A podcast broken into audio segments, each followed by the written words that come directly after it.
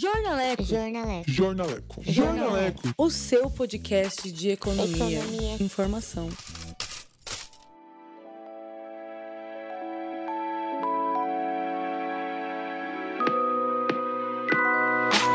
E aí, galera? Como vocês estão? Bom dia, boa tarde, boa noite.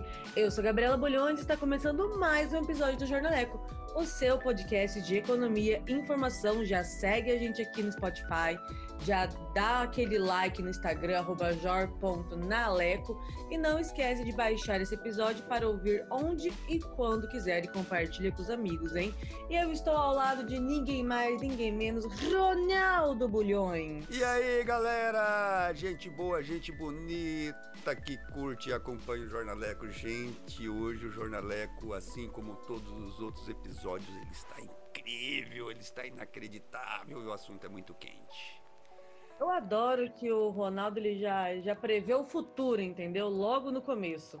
E Faria Limers deste Brasil, vamos nos unir. Separem os seus sapatênis, o coletinho suéter, né? Que sempre tem o suéter azul com a camisa branca por baixo, ou patinete elétrico e aquela cerveja gourmet, porque hoje o assunto é mercado de startups. Verdade, gente. E olha, brincadeiras à parte, as empresas desse modelo comemoram um resultado histórico, histórico, muito histórico. Vejam, em 2021 foram 2,35 bilhões recebidos em aporte durante os quatro primeiros meses do ano. Gente, é muita grana, é 2,35 bilhões. Vocês têm ideia, né? O valor representa 66% do total de aportes registrados em 2020, o ano inteirinho. Então vejam que em quatro meses o estrago foi grande. Né?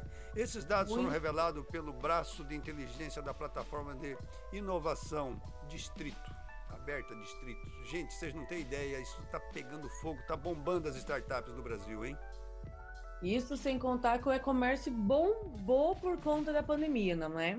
A empresa especializada em móveis madeira madeira, que eu acho incrível esse nome, madeira madeira, a pessoa quis repetir, né? A pessoa quis enfatizar que é madeira. Se tornou o mais novo unicórnio brasileiro do mercado. O que que é um unicórnio brasileiro? É quando uma startup chega a ser avaliada em um bilhão de dólares. É quando o rolê dá certo de verdade. E com isso a empresa entra no seleto grupo, né? Porque, como você pode imaginar, não é todo mundo que é unicórnio nesse mundo, né? Então entrou nesse grupinho aí de unicórnios do país ao lado de empresas como Nubank, Build Live e Créditas. Gente, e vocês não devem ter ideia, né? E uma outra startup que está nos radares e pode chegar a esse patamar de valorização é a Doutor Consulta. E os nossos entrevistados de hoje estão nos bastidores desse negócio. Vocês têm ideia disso? Vixe, vixe. É quem faz acontecer, né, galera? A gente conversa com quem?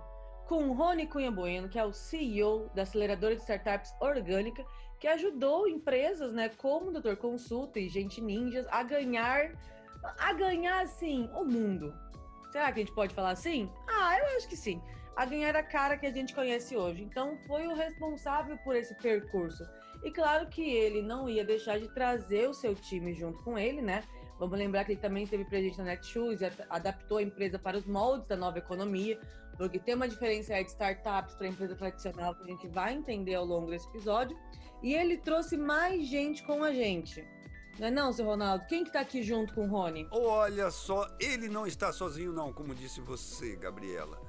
Né? O Rony trouxe o time inteiro. Nos acompanha nessa entrevista a Priscila Hertal, que também é sócia na Orgânica e tem passagem pelo Hotel Urbano e Netshoes, e o Felipe Ladislau, que é especialista em brand e marketing digital e também integra o time da aceleradora de startups. Gente, esse povo tá incrível. E o episódio de hoje também. Partiu? Sejam muito bem-vindos! Uau!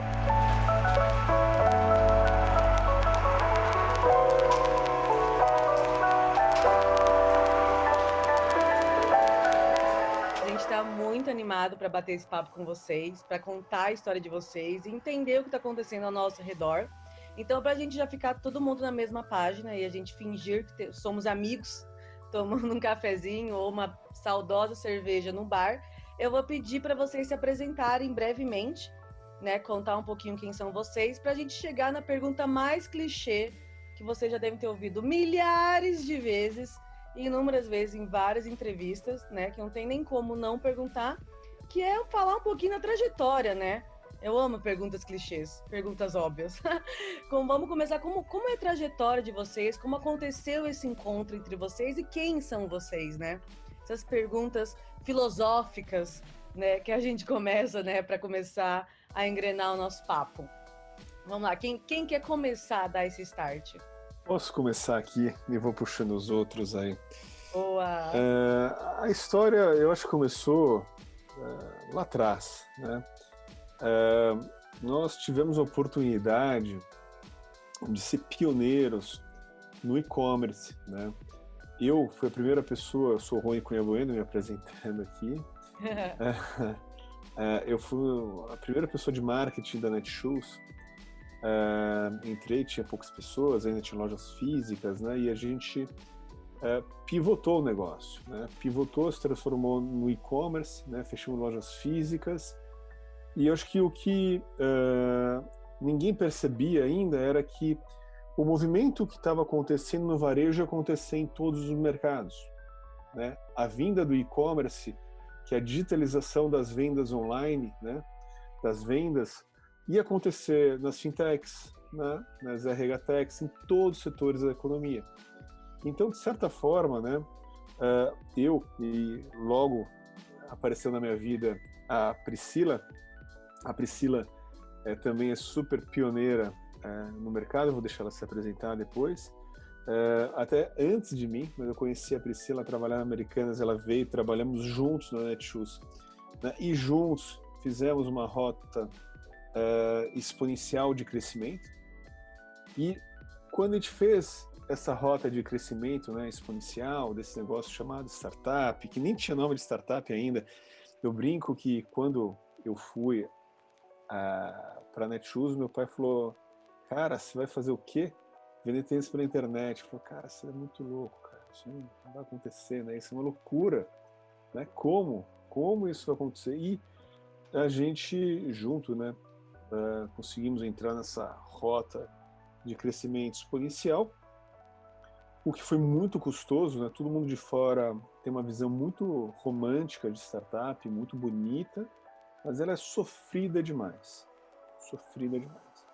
É muito puxado você crescer, porque você tem que crescer até como ser humano. Você crescer como líder, né? Uma velocidade incrível do seu negócio.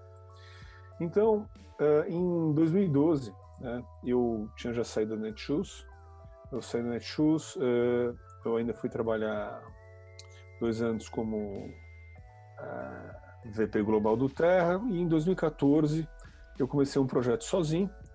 E acho que em 15 eu vou deixar a Priscila contar a história dela, eu encontro de novo a Priscila, né, saindo uh, da onde ela estava e falou, Pri, vem para cá, uh, juntos, né, com o Renato Mendes, que também trabalha com a gente, a gente meio que praticamente fundou Orgânica nesse momento. A gente fundou esse negócio a fim de ajudar com que outras startups crescessem de forma exponencial e que empresas grandes também fizessem sua transformação acontecer. E nessa jornada a gente começou a buscar os melhores profissionais do mercado, né? as pessoas mais competentes que a gente conhecia. Hoje a Orgânica tem 20 pessoas, mas ao longo da jornada a gente encontrou um tal de Lads, né? É, que a gente teve muita afinidade, muito competente, e a gente falou, cara, vem pro barco junto, abraçou, tá aqui conosco, né? E foi o, o último a entrar, vou deixar ele também se apresentar.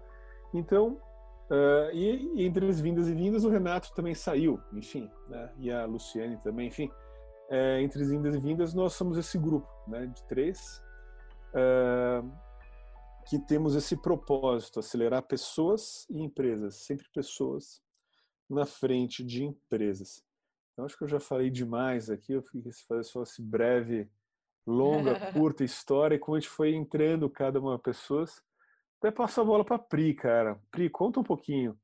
Oi, pessoal, tudo bem? Como o Rony contou um pouco da breve história sobre Silertal, eu trabalho, eu, eu sou muito né, apaixonada pelo digital, né, por, por e-commerce, pelo marketing, por vários comercial. Fui aprendendo muito que eu gostava aí durante a carreira, mas eu sempre, no primeiro estágio, quando eu comecei a trabalhar com startup, na, no primeiro período da faculdade, eu vi que era isso que eu gostava, e eu trabalhava no Elefante, né?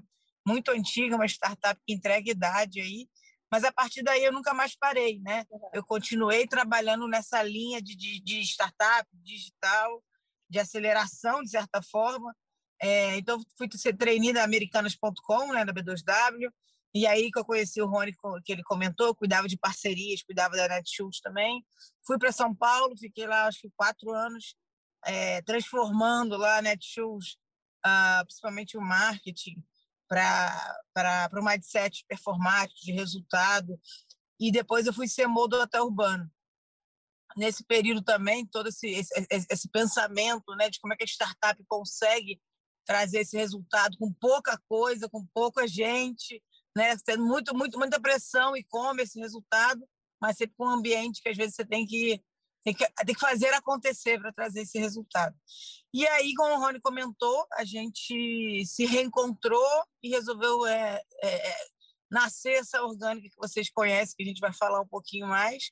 Mas a gente brinca que a gente ah, muita gente procurava a gente. Ah, vamos falar esse negócio digital, eu não entendo muito bem de transformação, de e-commerce. Explica para gente, explica para gente. A gente começou a ver que ali tinha um caminho muito interessante de negócio, né?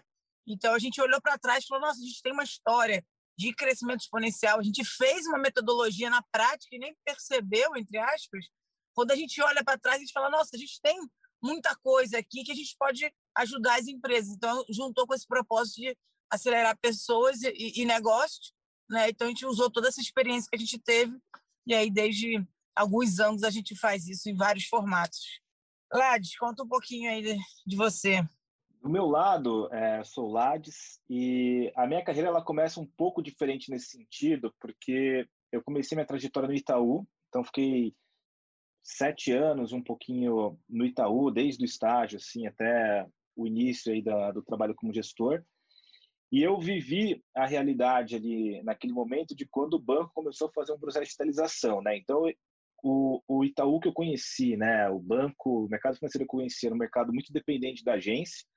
E eu fui participando desse primeiro processo de começar a levar o consumidor, que antes, né, cliente bancário, que antes só ia na agência, para começar os canais, usar os canais digitais. Então, eu comecei a entender o que, que era essa essa dor da transformação digital dentro do grande, né? Então, acho que o, o Rony e a Pri sempre tiveram esse olhar muito do da startup, que já nasceu de alguma forma mais livre para construir, eu vivi na pele a dor de quando você está dentro de uma organização muito grande e com muita dificuldade de, de se adaptar e fazer as mudanças acontecerem internamente, até um ponto que essa minha inquietude ali por as coisas não mudarem, talvez, na velocidade que eu gostaria que mudassem, para se adaptar um pouco a nova realidade, me levou a começar a fazer uma mudança de carreira. Então, de lá eu fui trabalhar no, no Walmart.com, né, que era o braço digital do, do Walmart no Brasil, que é uma espécie de startup, porque funcionava completamente apartado do restante da estrutura do, do físico, era, era muito menor, era mais enxuto, era mais leve, a gente conseguiu, conseguia trabalhar muita coisa lá. Depois de lá, eu fiz uma passagem para uma rede de hotéis para construir uma área digital do zero. Então, eu ajudo a construir essa primeira área digital deles, com a possibilidade de fazer reserva online, sem depender da, das OTAs, né, como o pessoal costuma falar. E daí é que vem o encontro gostoso, né? Acho que eu encontro o Rony, a Pri, a orgânica de maneira geral. Eu acho que boa parte das inquietudes que eu tinha, do que eu não conseguia me identificar e me encaixar nos modelos tradicionais de trabalho, com as hierarquias, com, né, que a gente costuma falar assim, quando você Itaú, eu não aguentava mais fazer material para comitê, né? Eu falei, eu passo mais tempo preparando material para comitê do que fazendo o resultado acontecer. E eu acho que aqui na Orgânica eu consegui é, encontrar um ambiente, uma dinâmica de como fazer o trabalho, de como provocar e ajudar é, empresas que precisam fazer essa transformação de uma forma acho que faz sentido, que é mais aderente à maneira como a, o mundo e a economia funciona hoje e que também particularmente me faz ser muito mais realizado profissionalmente.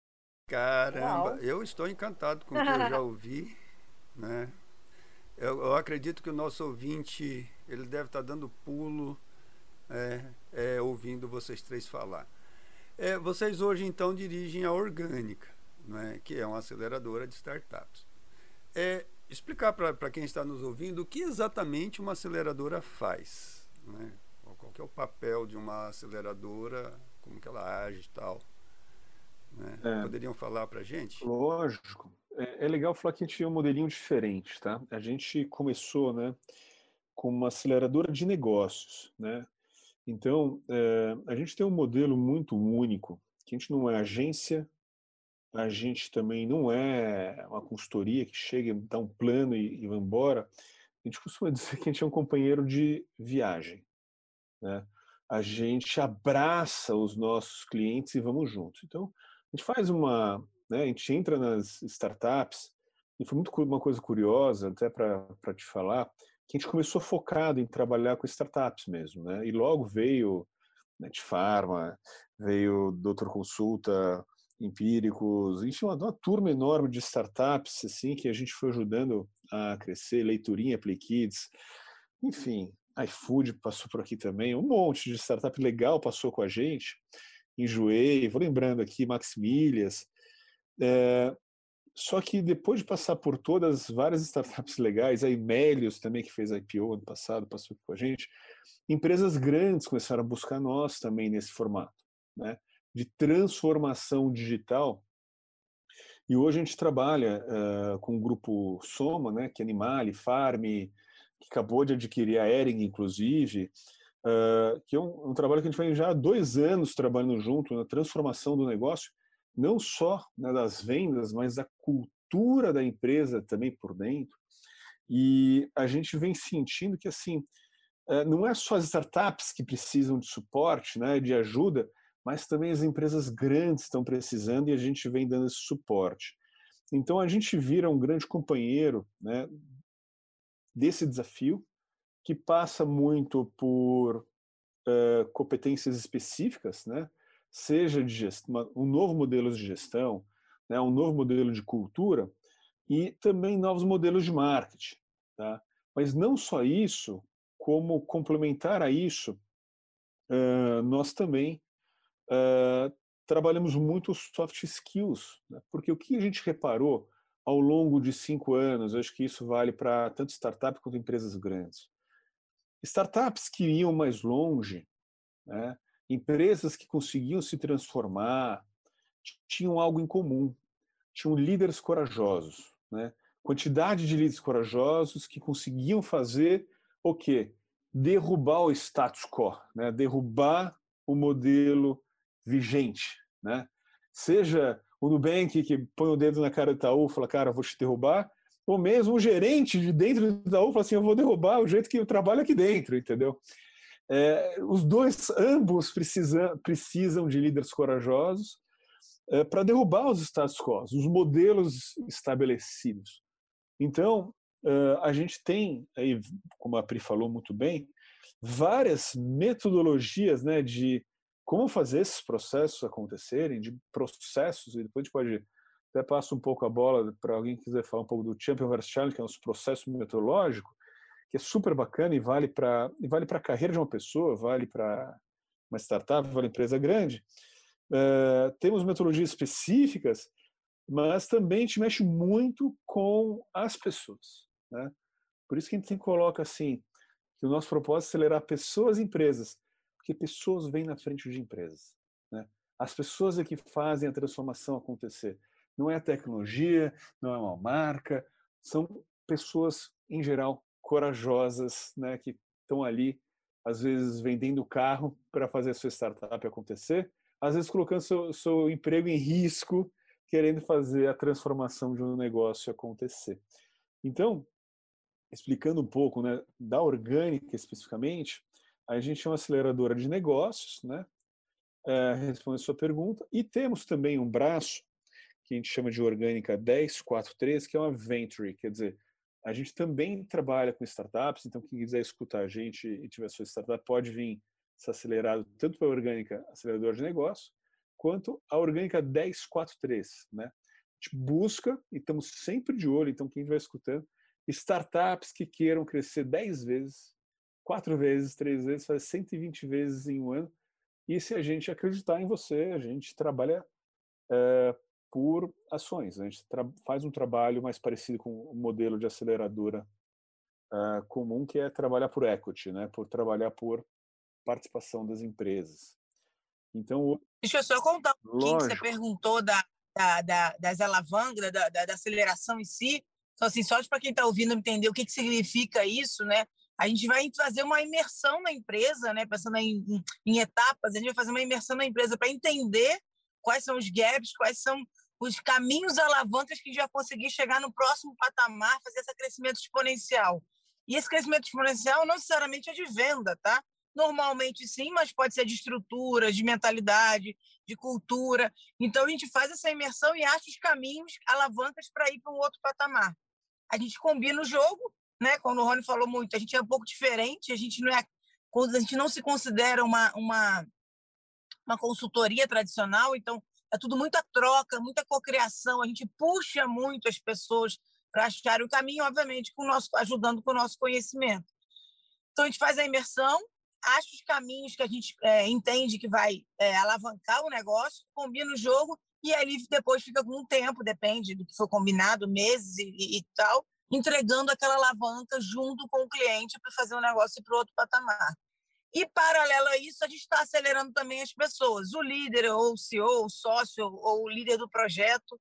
Porque quando a gente já viu, quando a gente acelera ele, o resultado da aceleração como um todo do projeto da empresa é muito maior, muito mais rápido, com muito mais coragem do que apenas a aceleração. Podemos fazer? Podemos, mas a gente vê que essa soma ela alcança ali patamares muito melhores. E aí, só, só, só frisando, o que, que a gente olha muito? Não é uma regra, mas que é importante de sempre olhar. Cultura, como é que é a cultura da empresa, como é que é o mindset da empresa, como é que é a gestão, como é que, é, como é que funciona a gestão das pessoas, dos processos, como é que é, o que, que é o produto, está entregando valor esse produto, faz sentido? Olha, vendas, né, uma coisa que chama muito a gente é máquinas de venda, para olhar se, se a gente tem um, uma, um formato de, de vender, de ganhar escala, ganhar o mundo, a gente olha branding, então a gente olha vários pilares que juntos eles fazem ir para esse outro patamar. Esse ponto Bacana que, a que... é bem importante. Não, é, é, continua. Só ia falar que vocês têm um modelo que ele é dinâmico, digamos assim, não é aquela coisa engessada tradicional que existe no mercado. Não é, não, é Isso super é bacana. É super dinâmico, assim. Acho que tem um ponto também do que a Pri está colocando, que a gente gosta de falar assim, nós somos holísticos, né? Então a gente sempre entende que uma empresa é um organismo vivo, complexo e único. Então a gente não tem fórmula de prateleira. A gente não tem uma resposta pronta falando, olha, ah, você que então é um varejo de moda, vem cá e faz desse jeito. A gente sempre passa por essa etapa de imersão. E o que, que nos ajuda, né? Eu acho que, por um lado, esse histórico que a gente tem, a gente acelerou mais de 100 empresas aqui, e a gente tem uma rede muito diversa, né? Então, já falando em nova economia, a gente acredita na, nessa vida em rede, em comunidade. Então, a nossa rede tem mais de 20 profissionais bastante sêniores e tal. É, todos já foram líderes é, em várias empresas, já tiveram muito do lado do balcão de, fato quem faz, né? Então a gente falando que aqui é de quem fez e faz. E a gente vai conseguindo, de acordo com a necessidade de cada projeto, juntando qual é o melhor grupo de pessoas do nosso lado que faz essa aceleração, essas alavancas que a Priscila comentou do nosso processo acontecer. Então, eu acho que essa complementariedade que a gente tem, né, de dinamismo, um olhar é, mais completo, né? Então tem muito cliente que fala assim, ah, a gente precisava vender mais. Não é só mexer numa campanha do Google, a gente sabe que olhar às vezes, não que não tenha, tá? Muitas vezes a gente passa por revisar campanhas de Google, Facebook, tudo isso acontece no processo também, mas a gente sabe que a gente tem que olhar as coisas de maneira mais abrangente, porque às vezes a gente tenta mexer ali só numa alavanca de marketing, mas se não tiver uma gestão adequada, se a cultura começa a criar anticorpos à tentativa de mudança lá dentro, a gente também sabe que a aceleração real, que de fato coloca em rota exponencial, não acontece. Então a gente sempre se propõe a empresa como um todo. É, Para começar até a dividir um pouco com a turma que está escutando, né, porque a gente está falando bastante do negócio, mas acho que é legal dividir também um pouco de, de conhecimento aqui sobre coisas que a gente já aprendeu, já identificou e é chave para um negócio que, porque tudo que a gente fala serve para empresa grande, serve para startup, mas para quem quer transformar negócios, né? quem quer desafiar status quo, quem quer fazer acontecer algo diferente. Então a gente identificou aqui uh, ao longo desses 100, né, mais de 100 clientes que passou aqui, que principalmente as startups que cresciam mais rápido, elas eram mais equilibradas na liderança. O que significa isso? Elas tinham entre os líderes quatro funções bem distribuídas. Quais elas são? Tá? Primeiro, um líder visionário, né? Alguém que está vendo além do alcance, quer dizer, alguém que está se permitindo ser criativo e desafiar os modelos, né? Como vender tênis pela internet, como fazer um negócio com milhas, né? Como fazer um modelo diferente para a saúde pública. Tem que ter tem que ter o visionário. Sem o visionário não tem ideia, né? E o lado positivo de ter um visionário no grupo é que é um cara que geralmente tem soluções holísticas, é uma pessoa que é muito criativa, ele tem é, várias ideias que, entre aspas, inteligentes. O lado negativo do, do visionário é que muitas vezes ele se apaixona pelas ideias e não executa, né? Então, a ideia pela ideia está valendo já, porque ele já está satisfeito com a ideia dele. Né? A ideia já alimenta ele, mas ele não vai para a execução. Então, é importante ver um segundo tipo de líder na sequência, esse casamento é muito poderoso, que a gente chama de o líder faz chover, né? que a gente tem, inclusive, uma, imersão só sobre isso, contratam da gente só imersão sobre líder faz chover, que a Priscila ministra, ela pode falar mais sobre esse tema, é aquela nossa faz chover, que é o líder que faz acontecer, né? Sim ou sim. Né? Às vezes, é, é, é assim, qual o grande positivo do líder faz chover? Ele é um realizador, né? Ele cinco horas está lá, é a, última, a primeira a sair, a primeira a entrar, a última a sair. A única certeza é que vai acontecer, né? Então é muito positivo ter esse tipo de liderança numa startup que precisa fazer coisas difíceis acontecerem. O lado negativo, vou trazer o lado positivo e negativo de todos. O lado negativo, né? Acontece, mas a que custo? Né? às vezes alguns líderes comandantes assim fazem chover, passam por cima de pessoas, né? Quebram pratos, né? Gastam mais do que deveriam, né? E torna tudo um grande caos muitas vezes. E aí vem o terceiro líder fundamental para uma startup, né? Porque a startup crescendo é uma loucura, né? Porque o visionário jogou lá em cima, o outro tacou fogo no negócio é, é, um, é, um, é um foguete se desfazendo uma startup. Né? As pessoas estão sofrendo é o crescimento judia. Né? E aí uh, vem uh, o terceiro e fundamental líder também, que tem que vir na sequência dos dois, que é o líder que orquestra o caos. Né? O orquestrador desse caos. Se, sem o orquestrador do caos, o visionário e o Faz Chover quebram a empresa. Tá? Porque orquestrador do caos é o que esses dois primeiros não olham caixa, não olham dinheiro, eles simplesmente vão fazer o negócio acontecer e estão felizões, cara, né, que vai acontecer.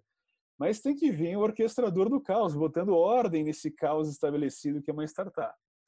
Então vem o orquestrador do caos, fundamental para organizar e ganhar, é, tirar os atritos, né, e ganhar velocidade, tirando as interferências que existem na construção da startup.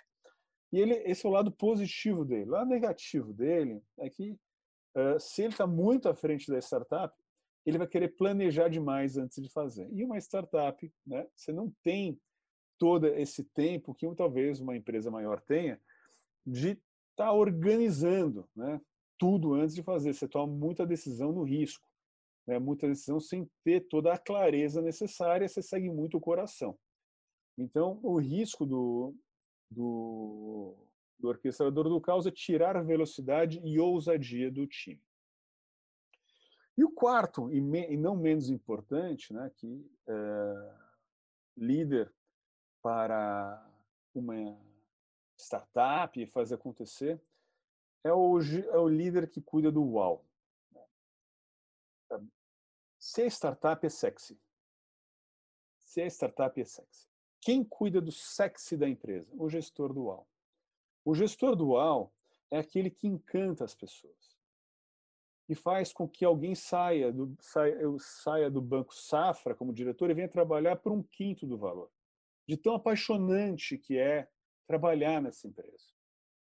E o cliente do outro lado cai ao ter contato com o aplicativo, cai da cadeira pela qualidade e quanto que é sexy esse serviço novo que essa startup está trazendo.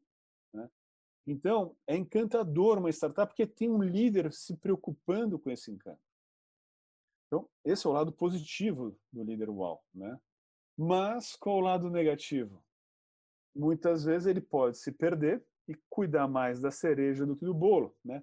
Só que sem bolo não tem cereja. Às vezes, ah, que cereja linda, maravilhosa, as pessoas vão cair da cadeira quando encontrar a cereja.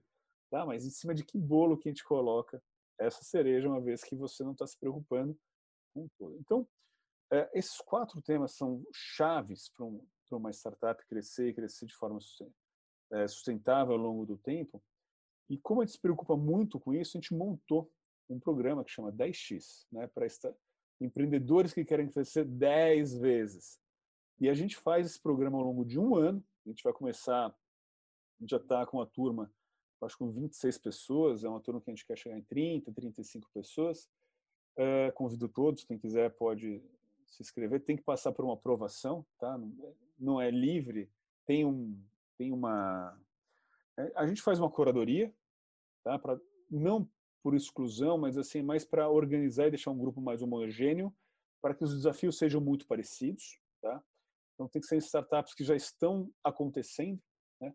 Já estão funcionando, porque tem que ser um grupo muito parecido no mesmo momento para ter as mesmas dores para a gente poder trabalhar todos muito parecidos, tá? Uh, e a gente trata entre quatro imersivas ao longo do ano, né?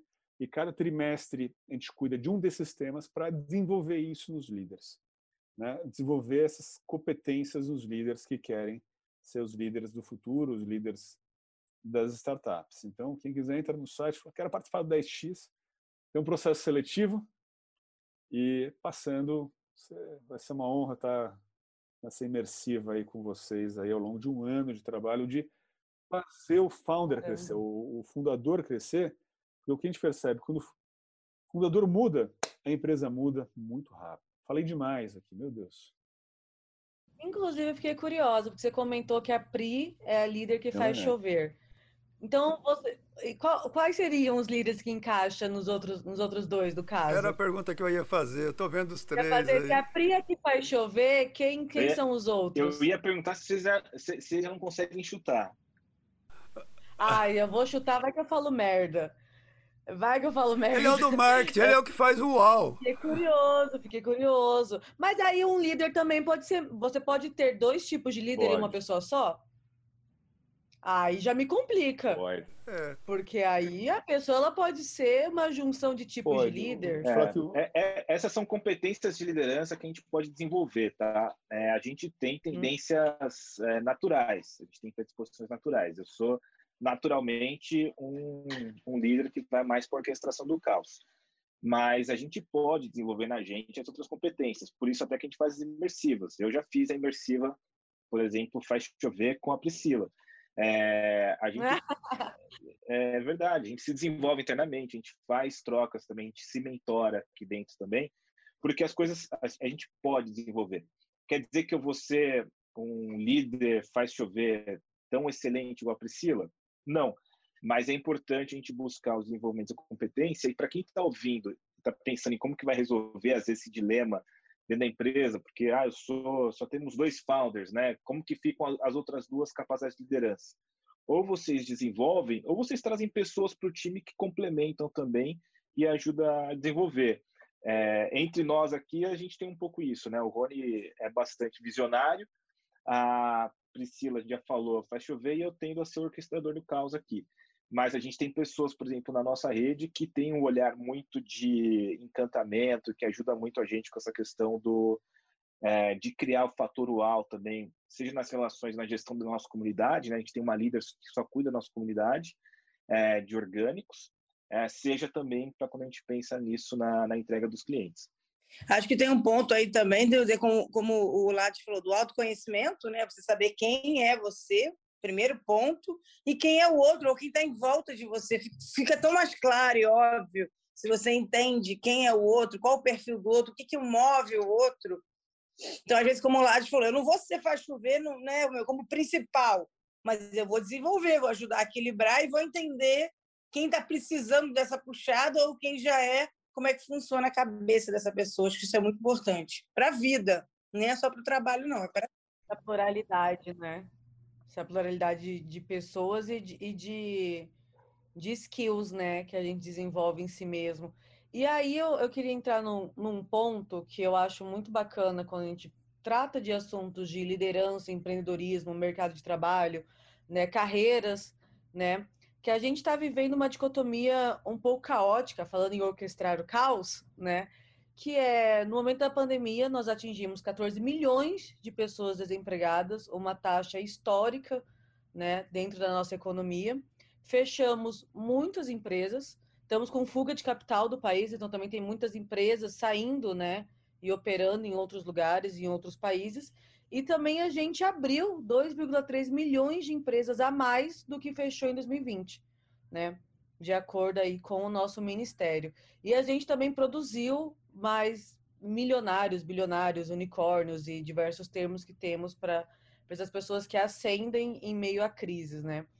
Então a gente tem dois cenários bem desbalanceados, né? entre o que está dando certo e o que está dando errado, né, dentro da nossa sociedade.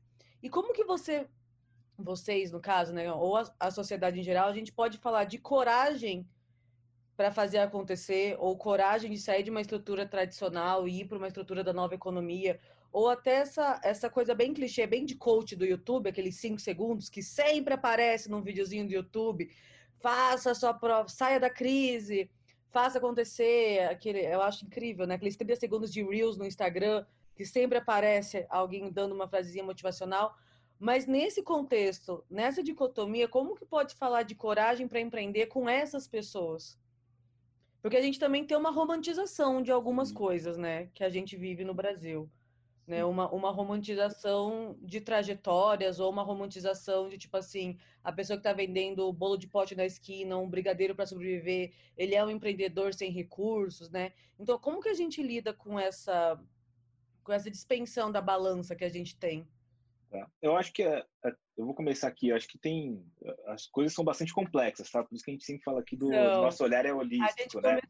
É... Exato, a gente começa com a pergunta clichê, quem somos, de repente está com a crise mundial da pergunta, para onde vamos? Mas, mas, mas, veja, assim, você falou de coragem, né? A gente fez no dia 6 de maio, a, a gente planejando conteúdo aqui também do nosso lado, a gente queria fazer alguma coisa legal, a gente descobriu que dia 6 de maio já era o dia da coragem, né? Então a gente se propôs, é um tema que a gente já fala há bastante tempo, a gente propôs fazer um dia de coragem. Então a gente fez, um dia foi, foram nove horas ao vivo que a gente ficou, e a gente falou de coragem dentro de quatro temas, tá? E eu vou trazer isso porque é, ajuda também a gente desmistificar alguns pré-conceitos que se faz, né? Então, coragem não é necessariamente só larga seu emprego e vai abrir uma startup, né? É, precisa ter coragem para isso também. Mas a gente, quando a gente conduziu o evento, a gente criou quatro blocos, né? O primeiro bloco foi coragem para empreender, a gente teve coragem para desafiar o status quo, a gente também falou de coragem para ser diverso e coragem para ser autêntico.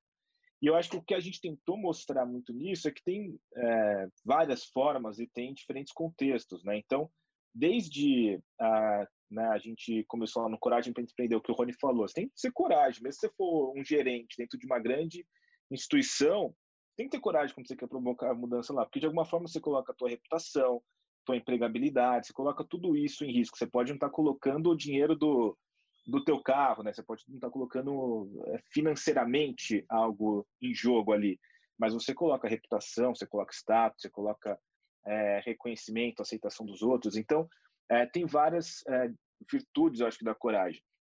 E a gente vai pegando vários exemplos, eu acho que depois a Pri fala um pouco mais. No ano passado, no meio da crise, a gente ficou fazendo lives. E a gente fazia semanalmente uma live que a gente falava de por exemplo, fazer chover, né? Quando você faz acontecer e está tudo adverso. Eu, eu, eu acho que foi a segunda pessoa que a gente fez da live, a gente falou com uma diarista, né? Fazia, ela sempre trabalhou como diarista, fazendo faxina. É, e quando começou a pandemia, todo mundo em casa, é, distanciamento social, né? Nem podia, né? A gente falou assim, cara, não, não tragam, né? Não façam as pessoas se movimentarem na sua casa, senão a gente vai se contaminar. Aí você pensa assim, cara, o que, que acontece com esse segmento, né? Já falando das disparidades, né? Que a gente ou de bilionário. O que, que, acontece com essas pessoas que são, de, de alguma forma, a, as menos cobertas pelo nosso, é, pelo nosso tecido social? Cara, a gente falou com uma pessoa é, do Rio, eu não sei se ela é de Niterói, a Pri fala melhor, que ela deixou de fazer o processo de faxina, mas ela criou uma lógica de ensinar as pessoas a limpar a casa, cobrando por isso, criou grupo, mentoria, e e, cara, transformou. É, eu acho que, assim, também tem uma questão, quando a gente fala da coragem, que nem tudo precisa ser grandioso, nem tudo é para virar é, unicórnio, mas é a gente olhar dentro da nossa realidade, que é possível também, é, é o que, que dá para fazer com que tem, né? Acho que até deixa um pouco essa bola aí com a Pri agora, que acho que ela, ela pode falar melhor aqui desse tema. É, eu, só para o pessoal ouvir, quiser buscar ela no LinkedIn, é Diário da Diarista, é a Suelen, vai escrever um livro agora, está super bem. Ela só resumindo essa história, que ela, ela falou: eu estou em casa, eu tenho filho para criar, eu preciso colocar comida em casa. E ela pensou: o que, que eu vou fazer? E todo mundo foi um pouco contra. Você vai ensinar as pessoas a limparem a casa, uma coisa meio óbvia, né? Ela voa, então ela cria circuitos, ela dá dicas da vovó do como limpar o fogão, como limpar o vidro, então está super bem, ela já ganha muito mais do que ela ganhava. Mas, enfim, foi uma sacada que ela teve com um pouco de coragem. O que, o que você até me essa pergunta me lembrou um pouco, porque eu mentoro também. É, às vezes, né, tem várias comunidades de mulheres aí que eu faço parte e mentoro é, para ajudar, e não necessariamente startup. Né? Eu tenho, como você falou, vender é, bolos de pote, eu tenho uma coisa pequena, é o que eu consigo fazer agora, nem sei se eu quero isso para o futuro ou não, mas eu acho que a coragem e às vezes nosso papel ali de ajudar a equilibrar um pouco isso tudo que você falou é para organizar as ideias. É, não é coragem para ah, vou ganhar o mundo e vou fazer uma startup. Não. Mas o que, que você tem aí? Como é que você pode dar um passo a mais? Como é que você pode crescer? Como é que você pode diversificar? Como é que você pode chamar alguém, até empregar pessoas informalmente? Então, a gente tem um trabalho muito de organizar, estruturar minimamente para dar esses próximos passos, porque muitas vezes as mulheres, às vezes, né, socialmente ou historicamente tem medo, ah, eu não posso, nem penso em empreender, por exemplo. Então, a gente vem muito de trazer para esse protagonismo, não é, de novo, não é protagonismo de você é, trilhardário e abrir uma startup, não necessariamente, pode ser, mas é com o que você tem hoje no seu momento, como é que a gente consegue avançar e ir para um, um outro patamar, seja o que for, seja a realidade que for, a gente tenta sempre puxar isso das, das pessoas, é, que especificamente das mulheres, que às vezes eu mentoro. E eu tenho uma frase que eu deixo sempre na minha mesa aqui, que eu olho, cara, e me ajuda sempre a ter tranquilidade, que é crise é oportunidade. Tá? Toda crise traz dentro de si oportunidade. O, a, a dificuldade é você ter tranquilidade na crise. Fácil de falar, difícil de fazer, né? De respirar fundo e ver nesse cenário que você está aonde que está a oportunidade. Porque se você entender que você está encurralado, você vai ter muito medo e vai ficar desesperado.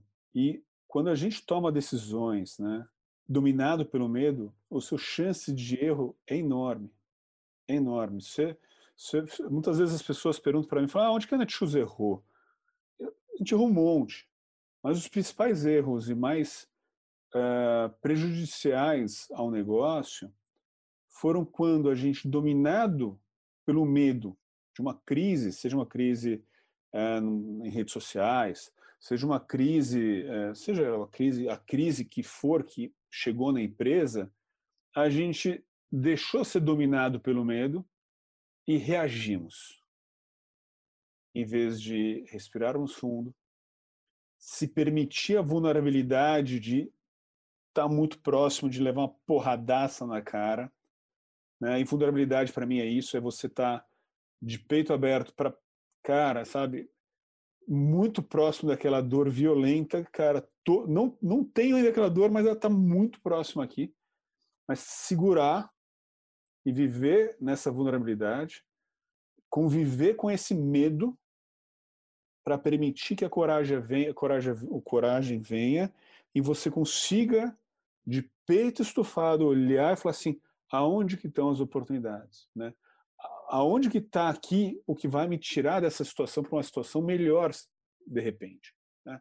A gente não tem vergonha nenhuma aqui de falar.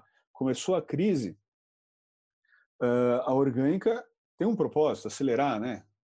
Fazer negócios crescer. Imagina vocês contrataram a gente para falar, quero que a gente não seja o podcast mais conhecido do Brasil. Ótimo. Começou a crise, né? Há, há um ano e pouco atrás.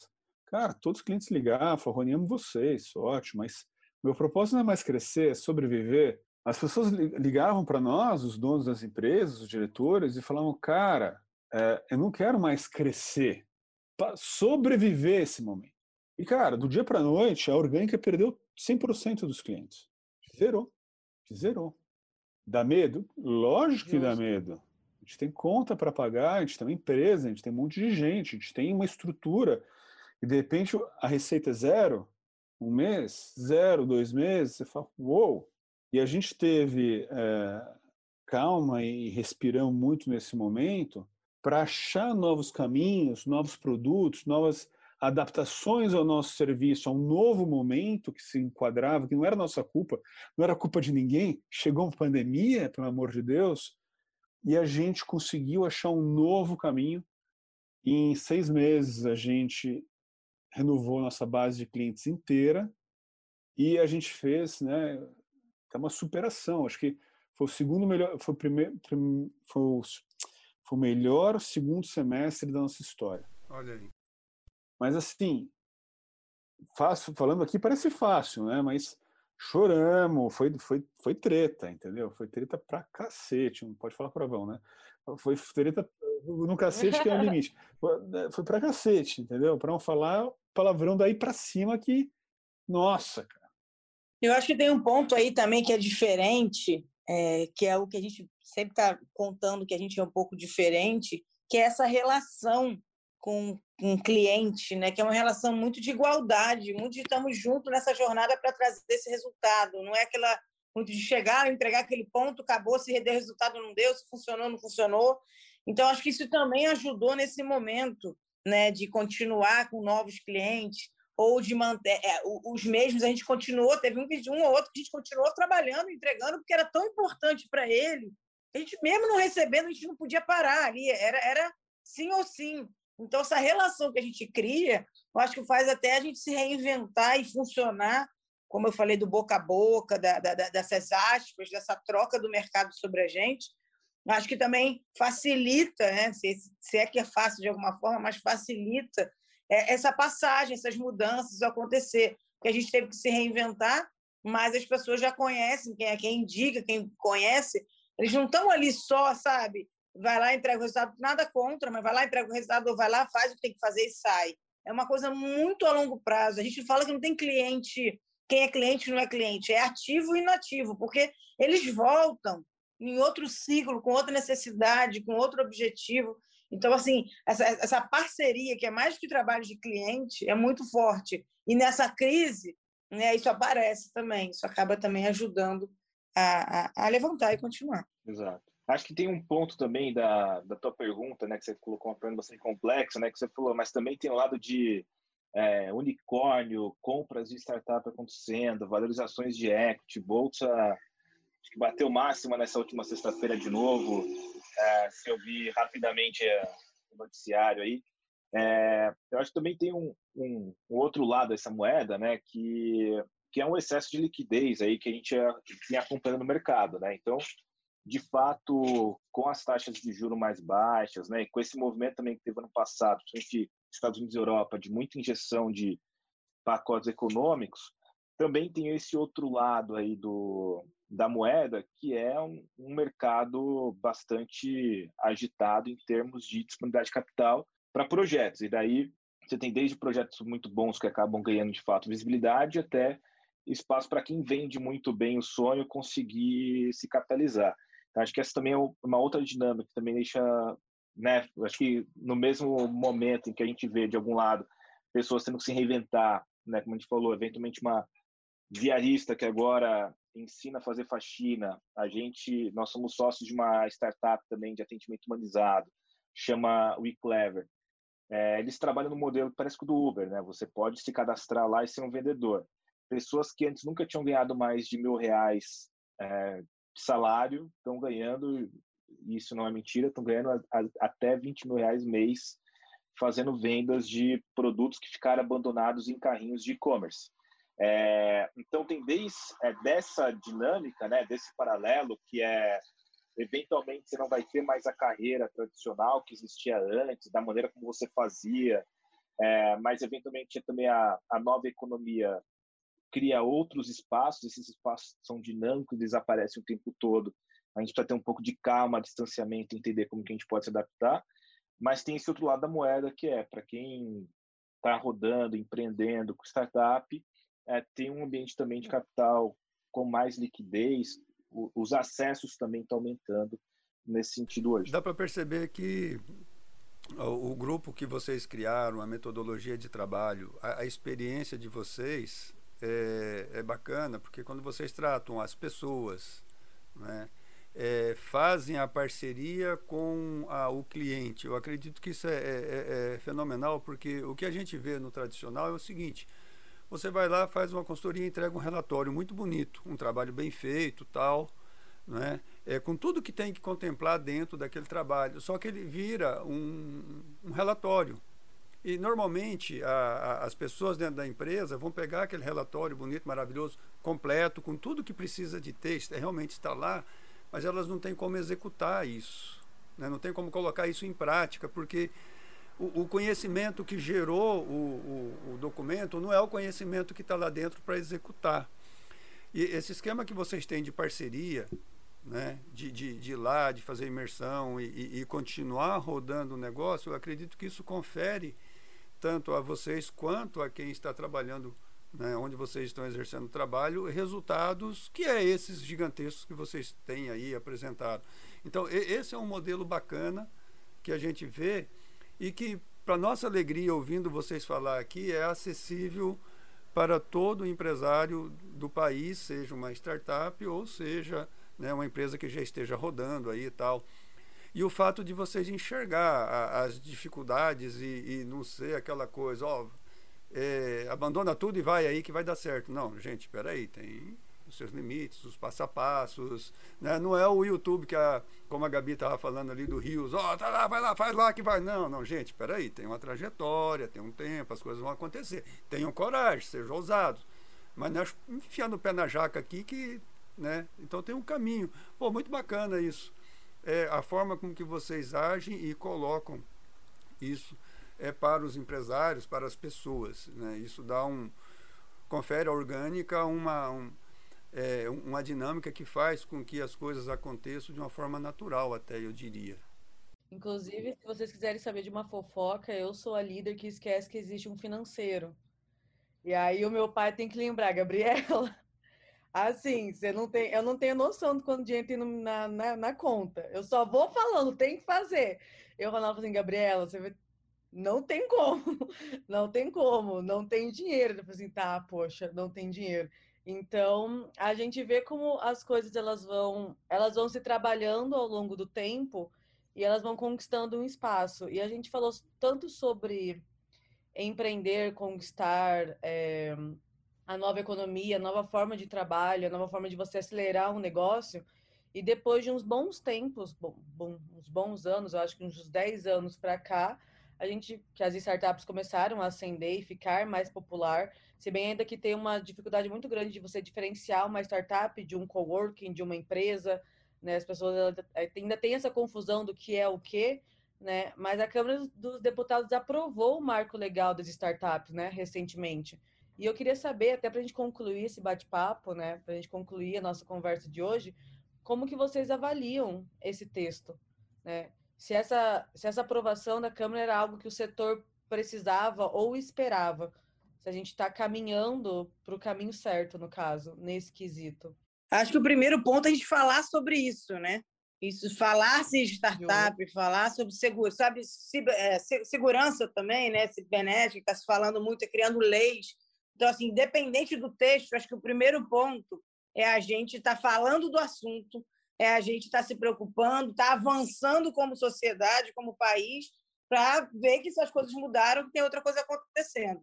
Então, isso para mim já é muito importante, interessante, porque a gente vê, tem várias coisas acontecendo aí menores também, mas a gente vê as pessoas né, debatendo modelos de trabalho, como o Lades comentou, que mudou, né? Não é mais a mesma coisa, não é do mesmo jeito, não tem mais o escritório de repente. Então, essas discussões que já são né, já há décadas em outros lugares, então tá falando aqui, acho que o primeiro ponto é super importante.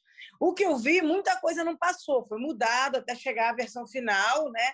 A versão inicial até a versão final, algumas coisas infelizmente ficaram no caminho, né? Mas, de novo, eu sempre sou aquela otimista que vejo pelo lado positivo das coisas e vi que muita coisa avançou interessante e importante para constituir, principalmente startup, digital, a segurança, porque as coisas já estão acontecendo, né? querendo ou não, essa parte política é importante, que vai avançar, o real, o prático já está acontecendo. Então, acho que esse primeiro ponto foi muito importante. Acho que nem tudo passou, muita coisa ficou no caminho, infelizmente, outras mais, umas mais importantes, outras menos. Mas a gente avançar nisso e, e, e trazer essa discussão, para mim, já é um, um next level para o digital. Eu, se vocês permitirem, eu queria falar uma coisa aqui que eu é acho que pincelando um pouquinho do que vocês falaram, até para ir para mais para o final, né? É, a Gabi falou aqui da, do romântico, né? É, e o Ronaldo falou um pouco desse nosso segredo, assim, né, de sucesso, de realmente mergulhar em cada empresa, o que para nós, né, a gente já foi questionado por outras modelos de consultoria que fala, pô, mas você não vai escalar nunca, você nunca vai ter um modelo em várias cidades, vários países. Falei, ah, talvez não, cara, porque, enfim, é, ele realmente é um trabalho que dá para escalar, mas ele é muito mais trabalhoso do que a gente criar um processo, um roadmap padrão e, né, e seguir e mandar, que nem muita consultoria grande faz. Né, tem uma central que cria os roadmaps e manda para as filiais e fala, ó, segue, não sai né, uma vírgula, porque senão dá ruim. É... Mas muito desse segredo é estar próximo, né? Próximo porque são pessoas. E eu acho que aí é o caso com a história da Gabi. Romantiza muito, né? É, todo mundo vê as pingas que o pessoal toma, não vê os tombos que o pessoal toma, tá? A gente está muito próximo de founders de startup e é comum ter burnout, depressão, caras muito tristes. É muito duro, cara, estar tá nessa posição. Pessoas que, porra, vão e começam a apostar carro, né? Botar o dinheiro na história e, e no limite. Então, assim, tem um lado glamouroso, mas nosso papel está próximo porque é muito dolorido o processo de uma startup como é muito dolorido e temeroso você fazer uma transformação de negócio grande. Né? Você está lutando, na verdade, você, você, você é o Davi versus Golias, quer dizer, é, é, você está lutando contra uma situação muito adversa, muito adversa, onde você não tem controle de tudo. E é muito, é tudo uma questão muito ser humano, psicológico de suportar. Tá? E aí um pouco, falando um pouco do nosso, esse é o lado né, que eu tenho mais para falar para todos, tenha sempre alguém com você para te dar um suporte. Né? Tenha alguém para você poder conversar, nem que seja um terapeuta ou alguém, um mentor, alguém que possa de fora te ver e te orientar, que muitas vezes de fora, só de você falar e alguém de fora escutar e te falar alguma coisa já te ajuda nesse processo super doloroso e difícil que você tem pelo caminho. E um segundo, um pouco mais de hard skills, aqui um pouco mais de prática, é falar um pouco do nosso processo, de como a gente faz isso. Como você deve fazer isso na sua carreira, como você deve fazer isso no seu negócio, na sua startup. Tá? Que é o nosso processo que a gente chama de Champion versus Challenger, né? que é o seguinte, todo modelo campeão tem que ter um modelo desafiador sempre, se você quiser crescer. E para você fazer isso, né, e fazer a mudança acontecer de uma forma mais processual e não tão na loucura que nem o Ronaldo falou, é, a gente construiu esse processo. Eu vou dividir aqui com quem está escutando.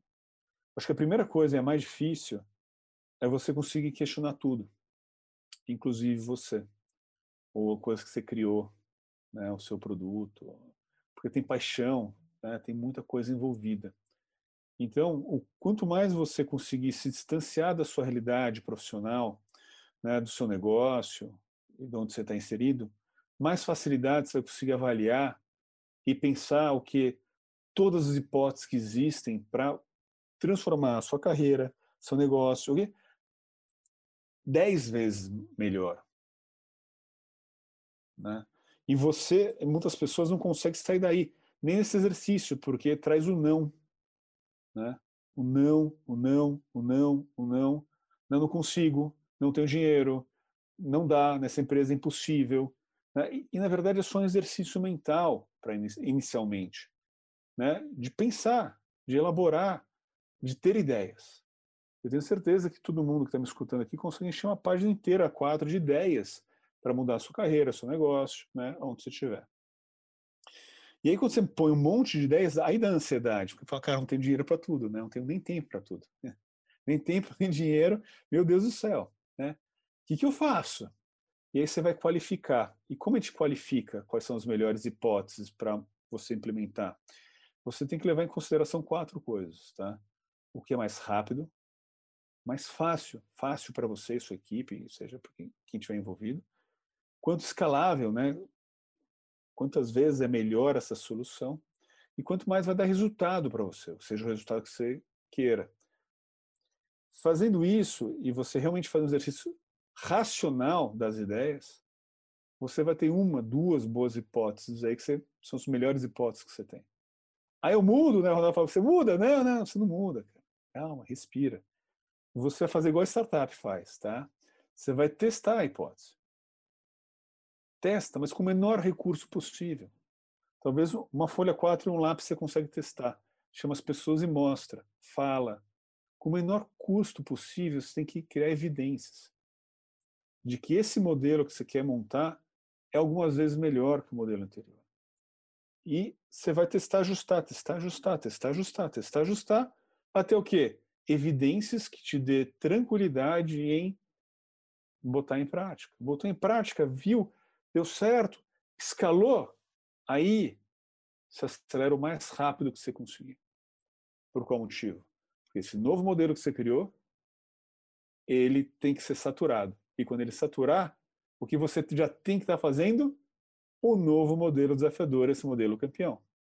E esse é o grande segredo por trás das startups que crescem, e pelos profissionais que crescem nessa velocidade. É você não esperar né, o modelo saturar para você já ter um desafiador chegando. Seja o modelo do que for. Né? Seja do podcast, seja uma recrutação de pessoas, seja um modelo de máquina de vendas, seja o que for.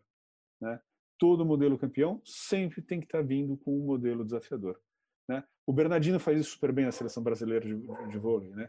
Ele cria um modelo campeão, Cara, ele primeiro já detona tudo e fala, cara, a gente vai montar um outro modelo aqui melhor do que esse. Porque esse, os concorrentes, né, na próxima, no, no, no, no próximo campeonato já sabem como a gente joga. Eu tô, não queria fazer barulho, Caracas. porque eu tava pensando que se isso fosse um podcast de mesa, eu ia poder pegar a imagem do Rony, legendar em vários trechos de 30 segundos e ia viralizar no Instagram. Só com as frases, seja o modelo do que for. E aí o Rony falando assim, sabe? Aí as pessoas iam compartilhar, iam escrever. Pode pegar, ué, você tá gravando aí, Rony. Vamos para cima, entendeu? Ah, é assim. Já vi, já, já aqui, já pensei em vários marcos, vários marcos. Mas vai, Prico, pode falar. Não, eu só ia falar que quando o Rony estava comentando, né, que as pessoas estão muito sozinhas, né, o sócio, né, o empreendedor, ele é muito sozinho, às vezes ele tem sócio, às vezes não tem e de procurar alguém que não seja próximo, né, um amigo, irmão, marido, mulher, porque às vezes a pessoa quer te defender e não quer que você sofra, ela acaba te segurando e não te empurrando, né? Que tem várias redes, de repente a pessoa está ouvindo e fala, pô, eu não tenho como pagar uma terapia, não tenho como pagar um coach ou um mentor, que tem várias redes, né, que ou, ou cobram custos baixos ou, ou, ou não cobram, enfim, para procurar, porque existem essas, essas empresas, né? Eu vou falar da rede Mulher Empreendedora, da Ana Fontes, que é uma das mais conhecidas, mas tem vários formatos aí. Às vezes alguém está ouvindo e fala, pô, mas eu ainda não cheguei lá, vou chegar e eu não consigo investir tanto agora. Tem... O que eu estou querendo trazer é o seguinte: vamos procurar, corre atrás, sempre tem um formato, um jeito para conseguir me dar esse próximo passo.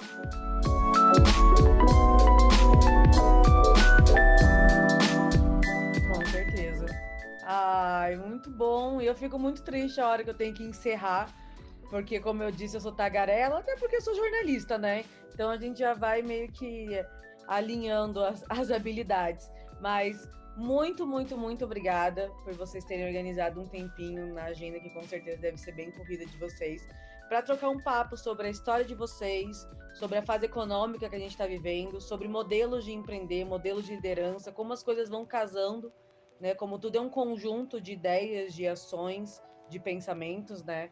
Que nada, não tem como uma, uma coisa só, de uma maneira dar certo, né? A pluralidade é muito importante. Então foi muito bacana dividir conhecimentos diferentes sobre questões diferentes, né? Isso é muito, isso é muito agregador, né? É, faz, faz total diferença. Então já deixo aqui o meu enorme agradecimento por esse tempinho, né? Por essa quase mais de uma hora que a gente bateu papo, foi muito gostoso. Espero que todo mundo que ouça goste muito. E é claro, a gente vai deixar todas as redes sociais de vocês aqui para a galera poder seguir, compartilhar, mandar para os amigos, né? Vai que tem uma pessoa que sempre quis fazer uma coisa, estava precisando só de um sinal verde, não sabemos, né? Cada momento que todo mundo está passando. E claro, para quem está nos ouvindo, siga a gente nas redes sociais é jor.naleco. Já manda esse episódio para todo mundo, segue, baixa aqui no Spotify para poder ouvir quando e onde quiser. E claro, a gente dá esse segundinho de merchan. A, a, o momento uau, né? O momento de vender a cereja do bolo, que a gente já sabe que o bolo existe. Provamos um pouco do bolo ao longo dessa uma hora e 30 minutos, né? Então, se vocês quiserem fechar, falar alguma coisinha, né? Soltar uma fase de coach, hashtag coach orgânica, né? Fica total à vontade, que agora é hora. Priscila, faz a venda, Priscila. Não, primeiro agradecer também a oportunidade. Para a gente também é muito legal, porque a gente ama o que a gente faz. Então, a gente contar, né, a gente compartilhar, isso acelera pessoas, acelera negócios, tem tudo a ver com o nosso propósito. Então, para a gente é muito legal, é gostoso, não é um sacrifício, é muito legal a gente fazer isso e alcançar mais gente aí com a nossa ideia. Sobre a orgânica aí de vender, a gente tá, depois você vai colocar as mídias, né, as redes, a gente tem bastante material, muita live, muito conteúdo de todos os tipos, para vários tipos de personas aí, para quem está começando, para quem está em grande empresa, para quem ainda está perdido e não sabe o próximo passo. Então entra lá, a gente tem vários tipos de produto, né? Só, só mentoria, só aceleração, aceleração com mentoria, imersão nas empresas. Então a gente vai estar sempre aí de forma orgânica, né, entrando, entendendo qual é o cenário e ajudando a todo mundo aí para esse próximo ciclo. Eu fico com outro merchanzinho. A gente tem um livro, né, é, que chama Morra, que fala muito sobre isso. Ele, é, ele é mais profundo aqui, ele fala mais. Ele deu muita alegria para nós. Ele é best-seller, vende super bem e foi finalista do Prêmio Jabuti, né? O Prêmio de Literatura Brasileira. Então, quem quiser, mude ou morra. E eu deixo todo mundo aí é, uma frase da camiseta que eu estou usando aqui, uma camiseta orgânica, que são pessoas corajosas que fazem a transformação acontecer, né? Seja uma de vocês uma pessoa corajosa que faz a transformação acontecer. Lads, é, também termino agradecendo bastante aí o papo. Como a Pri falou, é sempre gostoso falar, então a gente vai se empolgando aqui também. É, a gente até vai organizando coisas na nossa cabeça, conforme a gente fala com vocês aqui, então foi muito bom. E acho que de, de merchan, que eu vou deixar um pouco aqui, é, é isso, tá? Acho que nosso, nossa missão aqui, quando a gente vai ajudar empresas ou pessoas, é ajudar, né, junto a encontrar novos caminhos de crescimento. Então, seja na mentoria, seja no processo de transformação, seja na imersiva, sempre tem outras possibilidades de caminho que a gente ainda não trilhou e a gente gosta de ajudar a achar o caminho e também de trilhar. Ah, se vocês também estão ouvindo, gostaram também desse tema que a gente trouxe de, coragem, quer entender mais sobre isso, essa pluralidade que a gente falou bastante aqui, Cara, foram nove horas de transmissão no dia seis, com muita gente bacana. Teve Porchat, Geraldo Rufino, Silvio Meira, um monte de líder de muita empresa bacana que algumas, muitas delas a gente já acelerou, outras não, mas que a gente também gosta muito, troca e participaram com a gente lá. Então vou deixar também o convite para vai lá, dá para assistir aos pouquinhos, não precisa parar 9 horas do dia assistir tudo. A gente deixou tudo explicadinho lá, tudo conta em cada momento. Então, Eu acho que assim tem, muito, tem muitas formas de encontrar os caminhos, né? Não só por projeto com a gente, vou deixar também esse espaço, também pelos conteúdos que a gente promove, pelo livro. Acho que fiquem próximo, acompanhem e acho que com certeza vocês também vão encontrar esses outros caminhos possíveis. Nossa. É isso. É. Que time, hein? Pai, limpa a baba. Você pode limpar a baba é, um pouco não, aqui do lado. Estou. Você tá babando. O time da pesada, nossos ouvintes, tenho certeza que vocês vão amar, já estão amando e amaram. E, gente, é, ter essa equipe aqui conosco não é para qualquer um. Então, pode ter certeza que nós estamos muito felizes com vocês. Né? É, potencializar o trabalho de vocês e trocar essa informação foi muito importante. E a gente acredita que com toda essa humildade que vocês têm, é, e a simplicidade de transmitir o conhecimento e a experiência que vocês têm, é, as premiações que vocês já tiveram e a gente sabe disso. Né? Então, transformar tudo isso numa humildade e resultado para a sociedade, isso é muito importante. A gente agradece muito a presença de vocês aqui. Obrigada, gente. Valeu, pessoal.